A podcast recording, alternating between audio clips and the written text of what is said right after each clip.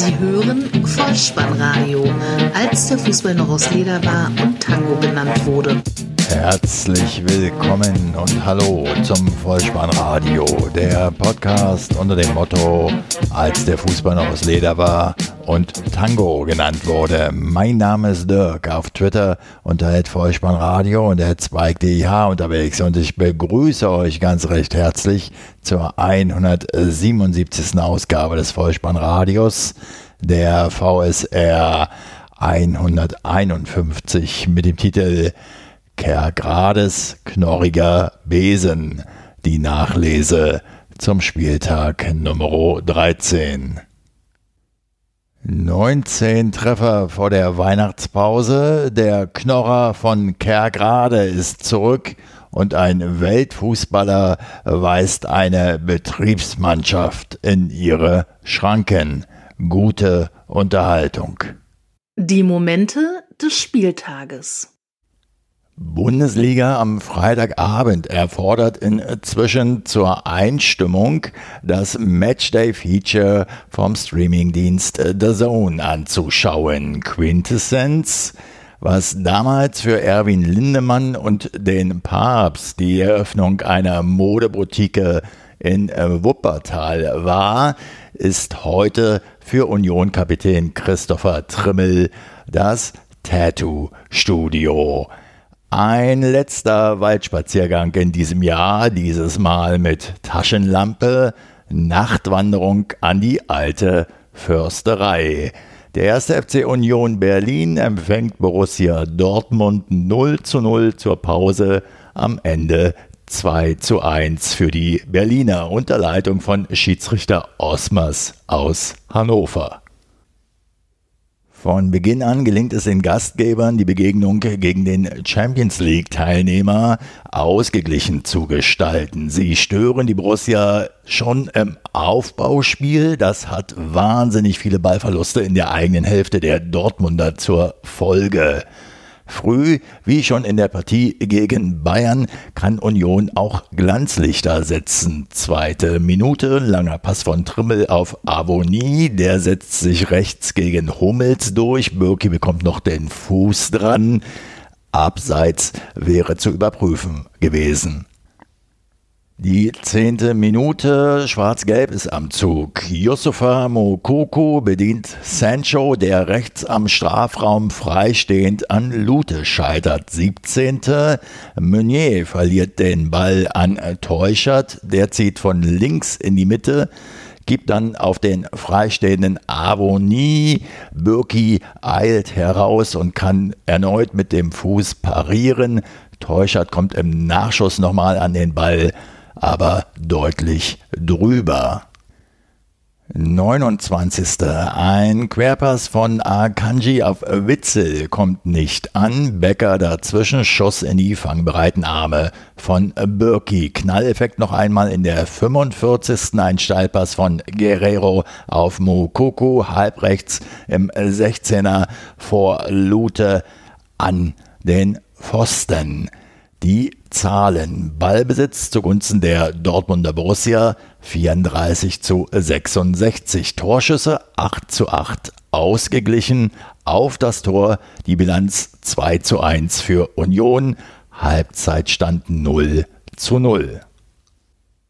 Nach dem Seitenwechsel schwadroniert Co-Kommentator Sandro Wagner im The Zone Live-Spiel davon, dass es gefährlich werden wird, wenn Tiefe ins Spiel kommt. Pingelig wie ich bin, bin ich die Spielberichtsbögen beider Mannschaften durchgegangen. Den Spieler Tiefe und dessen Rückennummer konnte ich beim besten Willen nicht finden. Aber auch ohne ihn konnte Dortmund nun mehr Spielanteile erlangen, dennoch blieben sie zu ungenau. 57. Spielminute Standardsituation. Eckball Trimmel an den Fünfer. Pröbel setzt sich im Kopfballduell durch an den zweiten Pfosten verlängert. Avoni hat sich von Rainer abgesetzt. Köpft aus kurzer Distanz zum 1 zu 0 für die Berliner in das Tor. In der Folge der BVB nun mit mehr Geschwindigkeit. Eine Hereingabe von Meunier, an der Mokoko noch knapp vorbeirutscht in der 59. Doch die Berliner Luft, Luft, Luft, die bekommt Mokoko offensichtlich ganz gut. Sein Bundesliga-Debüt bereits in der Begegnung bei Hertha BSC absolviert und nun sein erstes Bundesligator im Spiel gegen Union, die 60. Spielminute. Guerrero spielt erneut auf Mokoko ähnlich der Situation vor dem Halbzeitpfiff. Andere Seite diesmal links im Strafraum und Mokoko mit Schmackes über Lute hinweg ins kurze Eck. Sein erster Bundesligatreffer bedeutet, mit nun 16 Jahren und 28 Tagen ist Mokoko der jüngste Bundesligatorschütze der Geschichte und übertrumpft Leverkusens Florian Wirtz. Ein schöner Teilerfolg für den jungen Mann, aber Fußball ist ein Mannschaftssport und der Mannschaftserfolg bleibt den Köpenickern vorbehalten, weil eine Standardsituation in der 78. Spielminute zum Siegtreffer führt. Eckball diesmal geschlagen von Teuchert auf Marvin Friedrich per Kopfball an den Innenpfosten springt der Ball und von dort ins Netz. Das vierte Saisontor für den kopfballstarken Akteur der Unioner. Festzuhalten bleibt aus meiner Sicht, Lucien Favre ist und bleibt ein reiner Fußballfachmann. Und obwohl bei Borussia Dortmund nun IT an der Seitenlinie steht, so ist es zumindest auf der Oberbekleidung des neuen Übungsleiters Edin Terzic zu lesen, ist Dortmund von außerirdischem Fußball momentan wieder ein ganzes Stück entfernt. Den Unionern und allen anderen stimmgewaltigen WeihnachtssängerInnen sei gesagt, dass das traditionelle Weihnachtssingen am 23. Dezember 2020 in diesem Jahr zum 18. Mal stattgefunden hätte. Dieses Mal bleibt es still und dunkel für alle, die aber pünktlich um 19 Uhr an diesem Tage, wenn schon nicht gemeinsam, dann wenigstens zeitgleich singen möchten. Für die zeigt AFTV am 23.12.2020 frei empfangbar noch einmal das Weihnachtssingen des Jahres 2019. Jingle bell, jingle bell, jingle ho ho ho. Jingle bell zu Weihnachten mit dem Vollspann-Radio. Hey!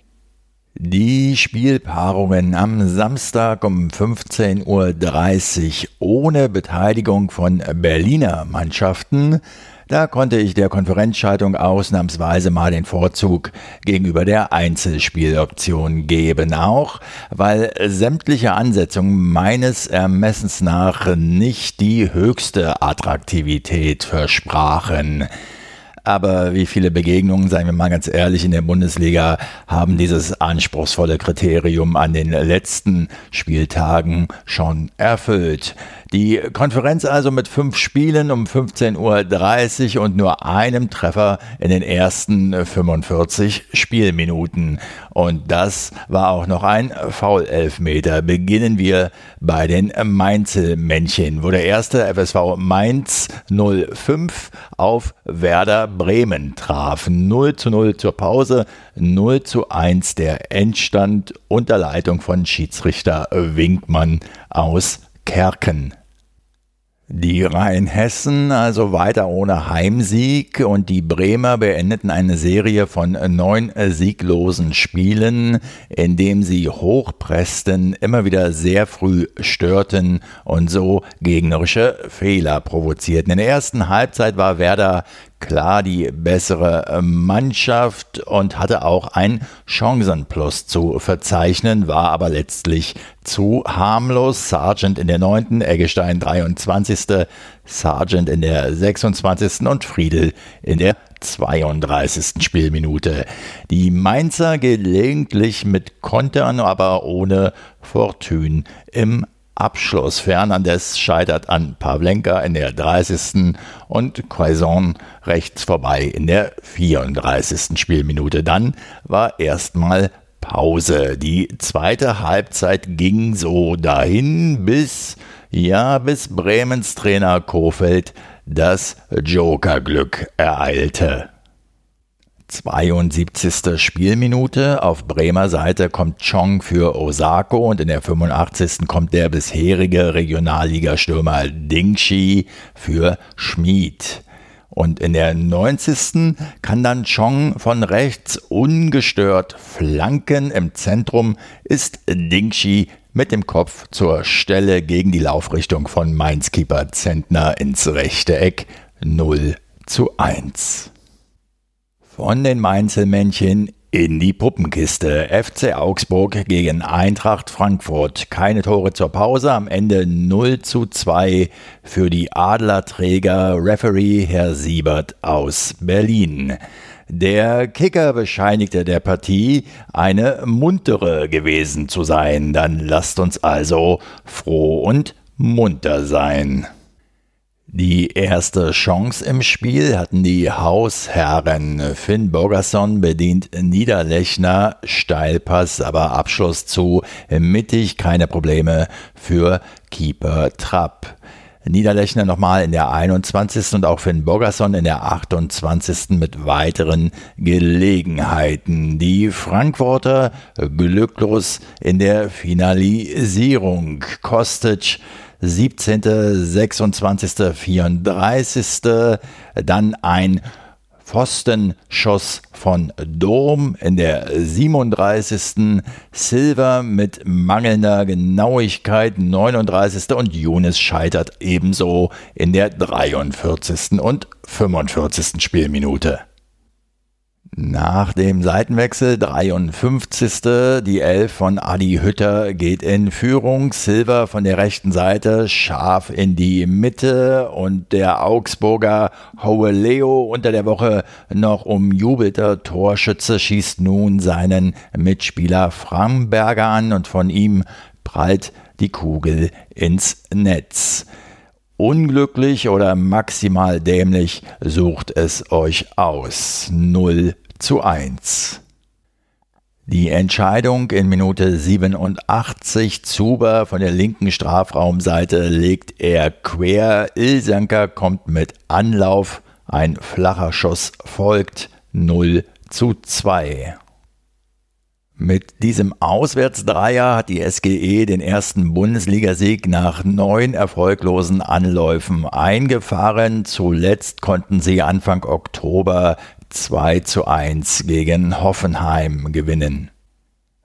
Auf geht es in den Pott. Manuel Baum ist nicht mehr Trainer des FC Schalke 04, die an diesem Samstag gegen Arminia Bielefeld spielten. 0 zu 0 zur Pause, 0 zu 1 der Endstand. Die Leitung der Partie hatte Herr Dankert aus Rostock inne. Er ist wieder da, der Knorrer von Kergrade. Die Knappen agieren mit Verlaub nach dem Motto alte Besen kehren gut, was allerdings noch zu beweisen wäre. Hüb Stevens übernimmt für zunächst zwei Spiele nach 1996, 2011 und 2019 nun zum vierten Mal auf Schalke. Das Heimteam war von Anfang an bemüht, das kann man ihnen schon bescheinigen, sie kamen jedoch über Ansätze nicht hinaus, während die Neuhaus-Mannschaft selbstbewusst auftrat, Ballbesitz und Zweikämpfe sprachen für das Auswärtsteam. Zum Ende der ersten Halbzeit, 45. Der Bielefelder Cordova setzt sich gegen Kabak durch, halblinks im Strafraum, strammer Schuss aus 10 Metern an den Innenpfosten, keine Tore zur Pause.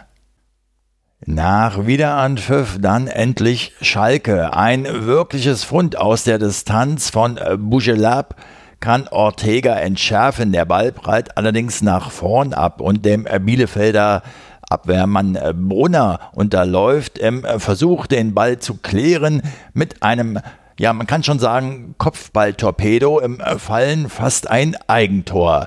Die erste wirkliche zwingende Gelegenheit für den FC Schalke 04.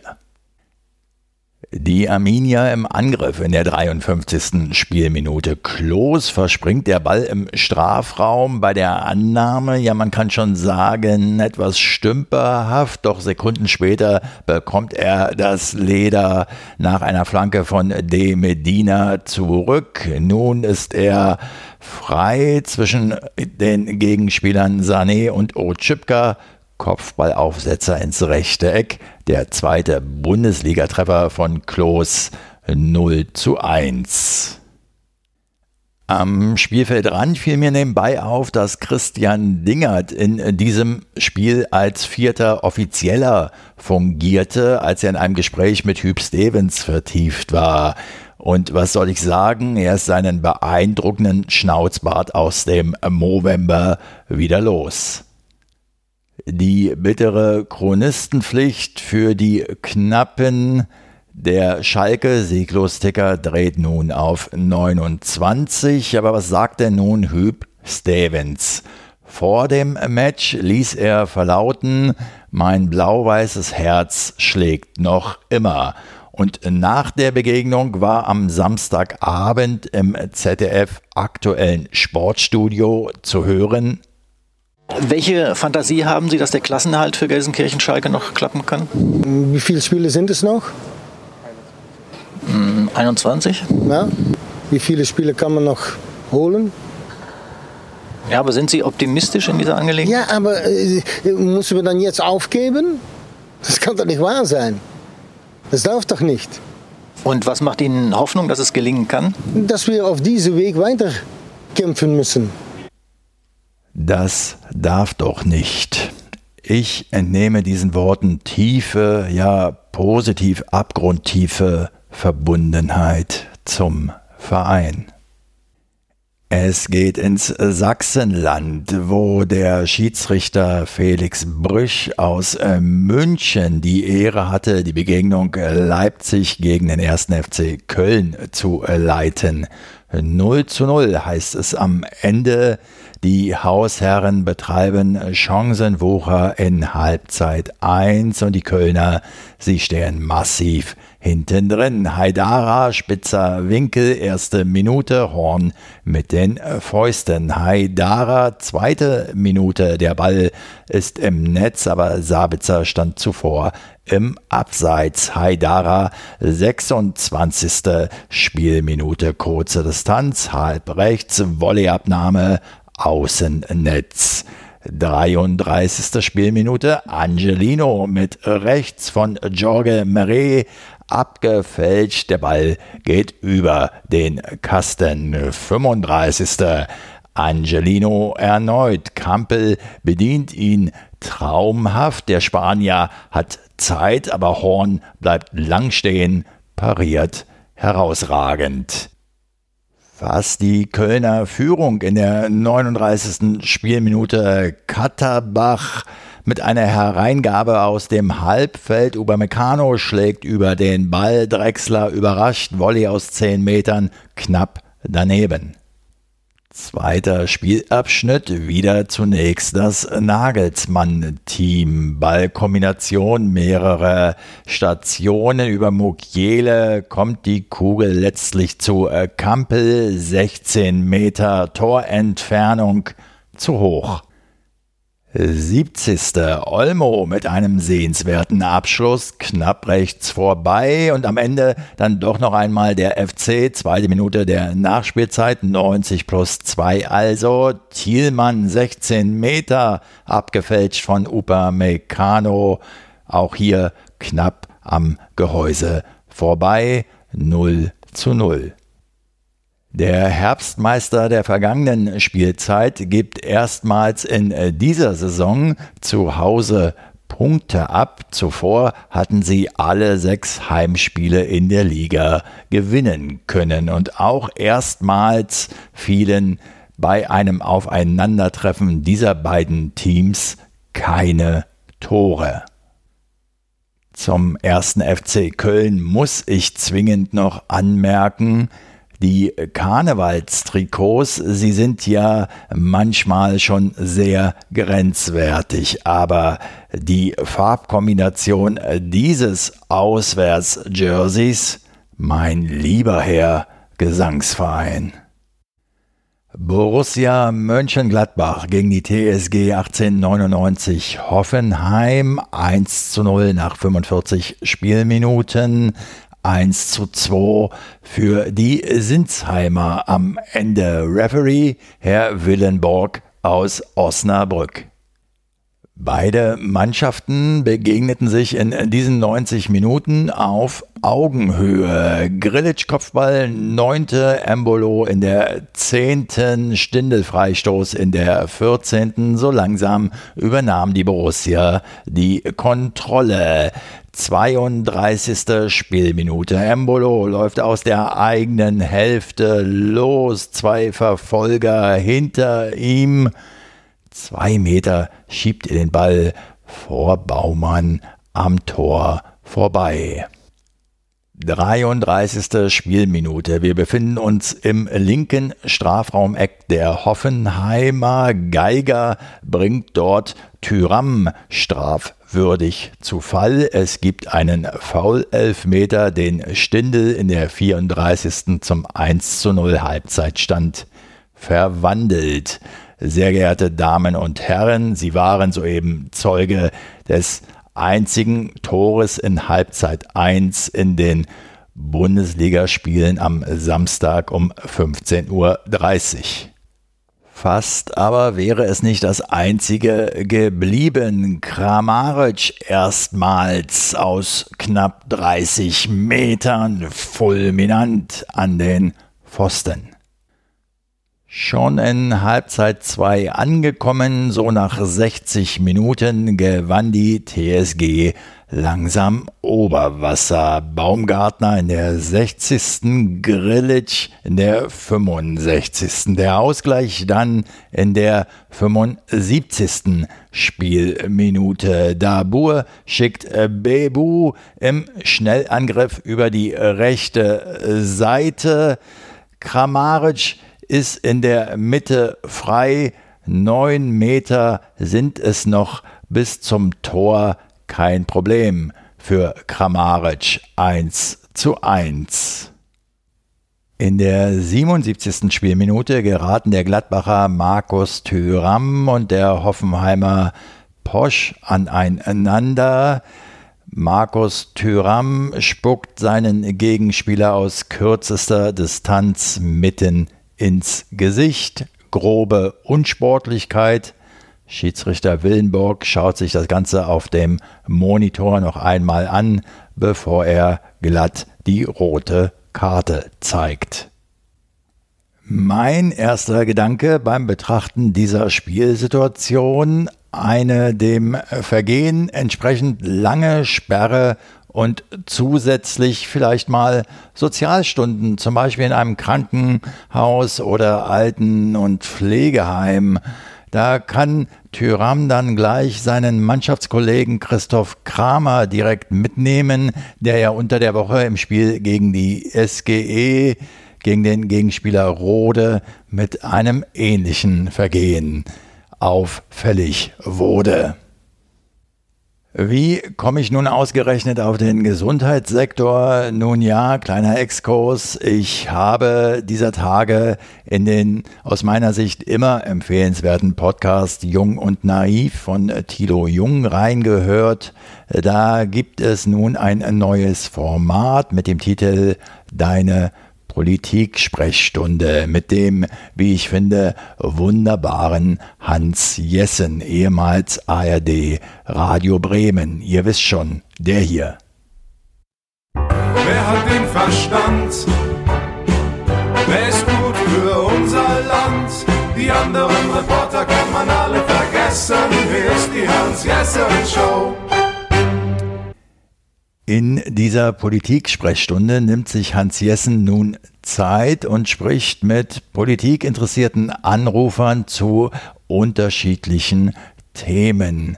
In der zweiten Ausgabe, da so ungefähr bei 53 Minuten 30, spricht er mit der 20-jährigen Rosa, die gerade eine Ausbildung eben in diesem Gesundheitsbereich absolviert und die schildert die aktuellen Zustände ihrer Berufswelt aus ihrem ureigenen Erleben auf eine so eindrucksvolle Art und Weise, ja in bewegenden Worten, positiv, emotional, dass, wenn ihr nur ein wenig dafür übrig habt, ihr da unbedingt mal reinhören solltet. Ich habe keine Ahnung, ob der 23-jährige Markus Thüram und sein 29-jähriger Mannschaftskamerad Christoph Kramer ihre Lehren aus der wie auch immer gearteten, wohl aber völligen Sperre ziehen werden. Ich habe mir auch bewusst noch keine Äußerungen der Beteiligten zu dieser Szene angehört. Sowas gehört sich meiner Ansicht nach einfach nicht. Punkt. Ihr zumindest habt so immerhin eine Podcast-Empfehlung ans Herz gelegt bekommen. Exkurs Ende, zurück auf das satte Grün, 86. Spielminute, Hoffenheim dreht das Spiel. Akpo Guma rechte Seite, Flanke in die Mitte, zweiter Pfosten, Sessillon aus wenigen Metern 1 zu 2. Am Ende stehen drei Auswärtspunkte für die Kraichgauer zu Buche, die sich damit im unteren Tabellenmittelfeld ein wenig Luft verschaffen. Gladbach verliert ein wenig die internationalen Ränge aus den Augen. Man muss ja auch mal loben können. Besser hätte die DFL den Spielplan nicht pinseln können. Im Topspiel am Samstagabend trifft der Tabellenerste Bayer Leverkusen auf den Rekordmeister FC Bayern München. Halbzeitstand 1 zu 1.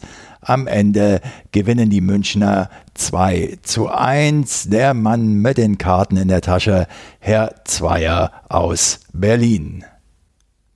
Vor einer Woche um diese Zeit gab es mit Wolfsburg und Leverkusen noch zwei ungeschlagene Mannschaften in der Liga. Dann wurde Robert Lewandowski zum FIFA-Weltfußballer 2020 gewählt. Manuel Neuer wurde Welttorhüter. Nun stehe ich persönlich ja der FIFA eher misstrauisch gegenüber messe diesen Titeln daher nicht allzu viel Bedeutung zu. Für die persönliche Vermarktung der Akteure jedoch mögen sie hilfreich sein, daher Glückwunsch. Außerdem spielten unter der Woche Wolfsburg und Leverkusen nun nacheinander gegen den FC Bayern München und vorbei war's mit der Unbesiegtheit. In den ersten 20 Minuten des Topspiels Leverkusen gegen München sahen wir viele Zweikämpfe im Mittelfeld. Die Werkself stand hinten stabil, machte die Räume eng und ließ die Münchner gar nicht so richtig ins Spiel kommen. Immer waren sie eng am Mann und gewannen auch die direkten Zweikampfduelle. Die Zweikampfstatistik nach 38 Spielminuten 59 41 für Leverkusen. Die 14. Spielminute. Kurz ausgeführter Eckball der Werksfußballer. Amiri läuft rechts in den Bayern-Strafraum hinein. Flanke nach links. Schick. Volley. Links oben schlägt der Ball ins Gehäuse. Ein 1 zu 0. Der FCB liegt zum siebten Mal in Folge mit 0 zu 1 in Rückstand. Das bedeutet Vereinsnegativrekord. 19. Minute des Tanzschuss wieder ist Schick, der Spieler, der den Ball aufs Tor bringt. Neuer kann zur Ecke abwehren. 21. Davis linke Seite. Alaba verpasst in der Mitte. Der Schuss von Lewandowski nicht hart genug. 32. Minute. Coman verletzt sich. Für ihn kommt Leroy Sané in die Begegnung. Die 43. Spielminute. Der Ausgleich für die Münchner. Die Defensive nicht gut geordnet. Der Bayer 11 von Süle kommt der Ball zu Sané, der legt rechts auf Müller raus, Flanke in die Mitte, dort verschätzen sich Tar und Radetzky komplett, verfehlen das Leder und Lewandowski bedankt sich 1 zu 1. Ein im hohen Maße unglücklicher Gegentreffer für die Rheinländer, denn obwohl Keeper Radetzky die Fäuste zu Hilfe nahm, verlor er den Luftzweikampf gegen seinen Mannschaftskameraden Jonathan Tah, der aber auch nicht mit dem Kopf an den Ball kam. Pausenstand 1 zu 1. In der zweiten Halbzeit mal hier Müller 46. Lewandowski 55. Mal da Amiri 61. 67. Gnabry links am 16er spitzer Winkel rechts ganz knapp vorbei, weil Radetzky diesmal noch die Finger dran hatte. 68. Spielminute. Kimmich kommt für Tolisso auf Münchner Seite, ebenso Musiala für Sané, der also ein- und wieder ausgewechselt wurde. Flick erklärt später, er hätte für diese Position drei Optionen gehabt. Ähm, Müller, Nabri und eben Sané. Und betrachtet man die Leistung in der zweiten Halbzeit, so trifft Müller auf dem Feld immer wichtige Entscheidung für die Bayern. Und Gnabry hätte sich eben im zweiten Spielabschnitt gesteigert, bleibt also Sané. 70. Radetzky schneller als Lewandowski am Ball. 78. Zweikampf Bilanz immer noch zugunsten Leverkusens, aber knapper nun 53 zu 47. In der 79. eine wirklich schön anzusehende Ballstaffette der Champions League-Sieger. Am Ende Alaba und Davis spielen den eingewechselten Musiala am Rückraum frei. 15 Meter Torentfernung die Kugel landet am rechten Pfosten. 90. Spielminute. Leverkusen noch einmal. Diaby auf der rechten Seite setzt sich gegen Davis durch. Alario kommt in der Mitte nicht mehr an den Ball. Wir schreiben bereits die dritte Minute der Nachspielzeit, 90 plus 3 also. In der Leverkusener Hälfte nimmt Tar den Ball schlecht an, er verspringt, Kimmich geht dazwischen, schickt Lewandowski und der ist halb links im Strafraum, schließt ab, abgefälscht von Tapsoba, landet die Kugel im Netz. 2 zu 1 für Bayern München. Schlusspfiff. Mit äh, diesem Auswärtssieg hat die Flickelf die Tabellenspitze zurückerobert und betrachte ich die Art und Weise, wie die Leverkusener Gegentreffer zustande gekommen sind im Einzelnen, so lässt mich das unweigerlich an Unterhaching, an äh, Ballack und trotz der bisher wirklich überzeugenden Saisonleistung an Vizekusen denken. SC Freiburg gegen Hertha BSC. So lautet das erste Sonntagsspiel. Halbzeitstand 1 zu 0, Endstand 4 zu 1. Der unparteiische Herr Reichel aus Stuttgart. Gelungener Start für die Breisgauer Brasilianer. Schmid erobert gegen Cunha im Mittelfeld den Ball. Dann flankt er von rechts nach innen. Zwei Freiburger gegen fünf Berliner und Vincenzo Grifo mit dem Kopfball. Sechs Meter Torentfernung 1 zu 0. Weitere Chancen für Freiburg ergeben sich durch Scholloy in der 13. und 21. Spielminute. Erste Möglichkeit für die Hauptstädter dann in der 36. Kunja schickt Luke Bacchio steil. Mittelstädt kommt an den Ball, 15 Meter. Der Ball wird von Schlotterbeck geblockt. Kurz vor dem Pausenpfiff der Versuch eines Kunststückchens. Grifo läuft allein auf Schwolo zu, versucht den Ball zu lupfen. Ein armseliger Versuch. Schwolo fängt das Leder ab. Pausenstand 1 zu 0. Bis dahin Hertha BSC für meine Begriffe hilf- und ideenlos nach vorn, anfangs noch dazu äh, fehlerbehaftet, folgerichtig die Pausenführung für die äh, Gastgeber, die sogar noch hätte höher ausfallen können. Das war gar nichts aus Berliner Sicht, es konnte nur besser werden.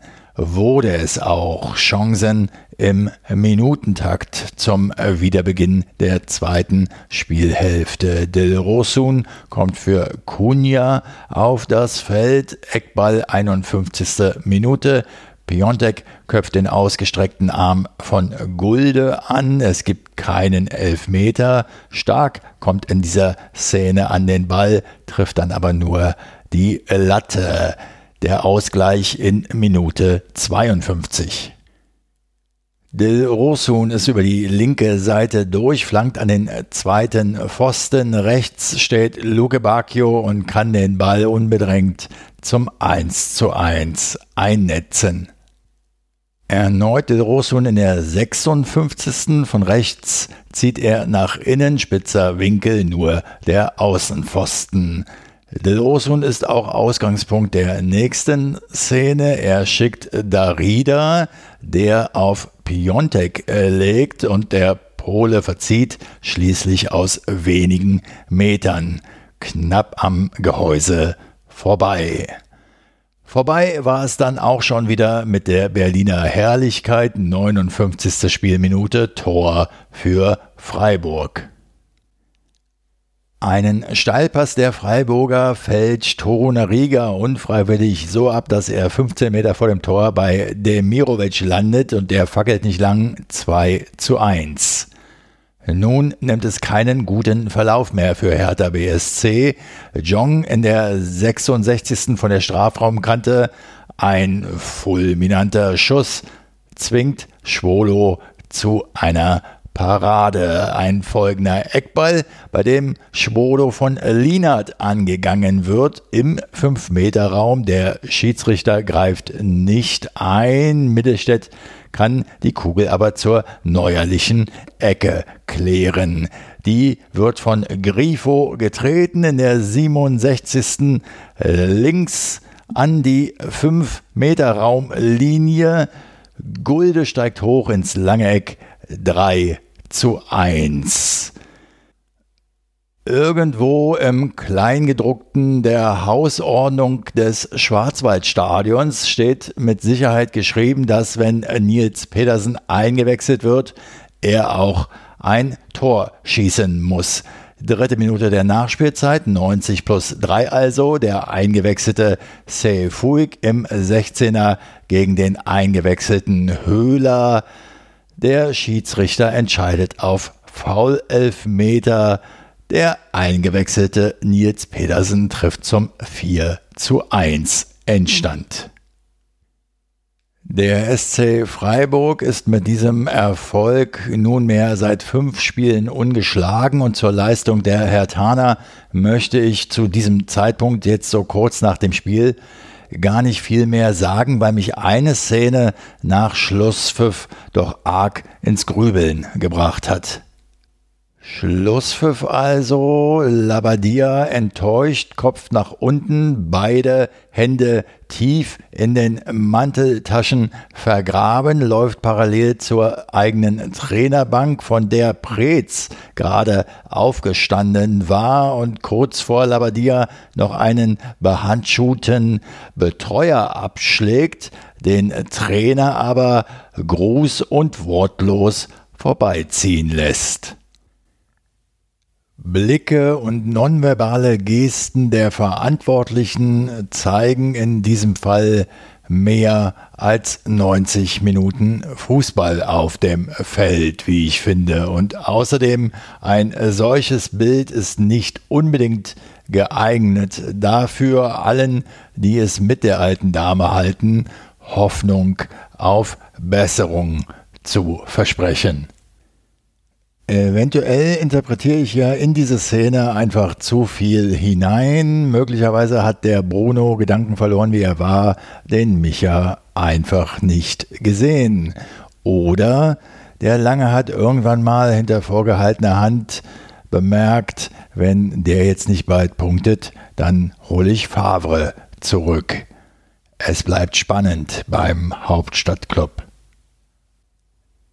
Im letzten Bundesligaspiel des Jahres 2020 trifft der VfL Wolfsburg auf den VfB Stuttgart. Keine Tore zur Pause. Am Ende reicht ein einziges Tor, um den fünften Heimerfolg in Serie für die Wölfe sicherzustellen.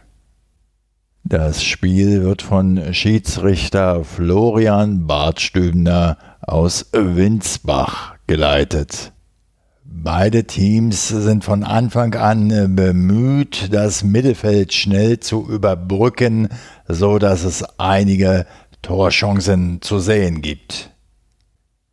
Schon nach einer Minute verzeichnet das Heimteam zwei Torabschlüsse durch Steffen und Lacroix. In der dritten Minute muss Castells vor dem eigenen Strafraum zweimal mit dem Kopf klären und in der zwölften leitet Weghorst die Kugel an den 5-Meter-Raum zu Gerhard, der über Kobel hinweg schippen will. Der Torhüter wehrt zur linken Seite hin ab. Gerhard fast von der Torauslinie. Unmöglicher Winkel per Kopf. Zweiter Versuch. Außenpfosten. In der 24. haben die Schwaben eine gute Gelegenheit. Stallpass die Davi und Wamangi Tucker hauchdünn flach am linken Pfosten vorbei. In der 30. kommt Weghorst halbrechts im Strafraum zum Abschluss, trifft das Leder nicht richtig und sagt nach dem Spiel zu dieser Szene, ich hätte ihn einfach Vollspann nehmen sollen. Was ich immer sage, nur mit dem Vollspann geht er rein.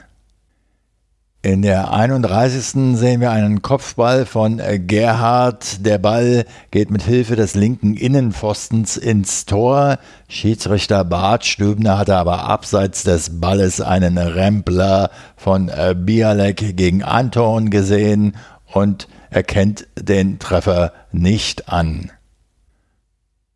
Torlos geht es also in die Kabinen, obschon der VfL in der ersten Spielhälfte mehr Spielanteile hatte.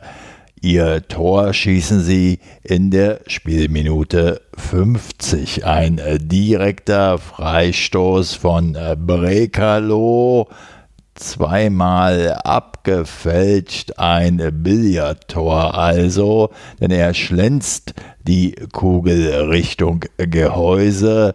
Erst prallt sie an Mangala ab und dann nach halbrechts zu Waman Gituka, bevor sie dann in die Tormitte über die Linie rollt. Die größte Möglichkeit zum Ausgleich für den VfB bietet sich 20 Minuten vor dem Ende, als Klimovic Massimo halbrechts im 16er bedient und der mit Gonzales gemeinsam frei vor Castells auftaucht. Der Argentinier kann dann letztlich die Kugel nicht im Netz unterbringen. Es bleibt beim 1 zu 0 Arbeitssieg für den VfL Wolfsburg, der mit diesem Erfolg Weihnachten auf dem Champions League Platz 4 verbringt. Der VfB Stuttgart verliert sein erstes Auswärtsspiel in der Bundesliga in dieser Saison. Somit hat das Vollspannradio die Momente dieses 13. Bundesligaspieltages wieder pflichtbewusst mit Freude und zum letzten Mal in diesem Jahr für euch zusammengekehrt.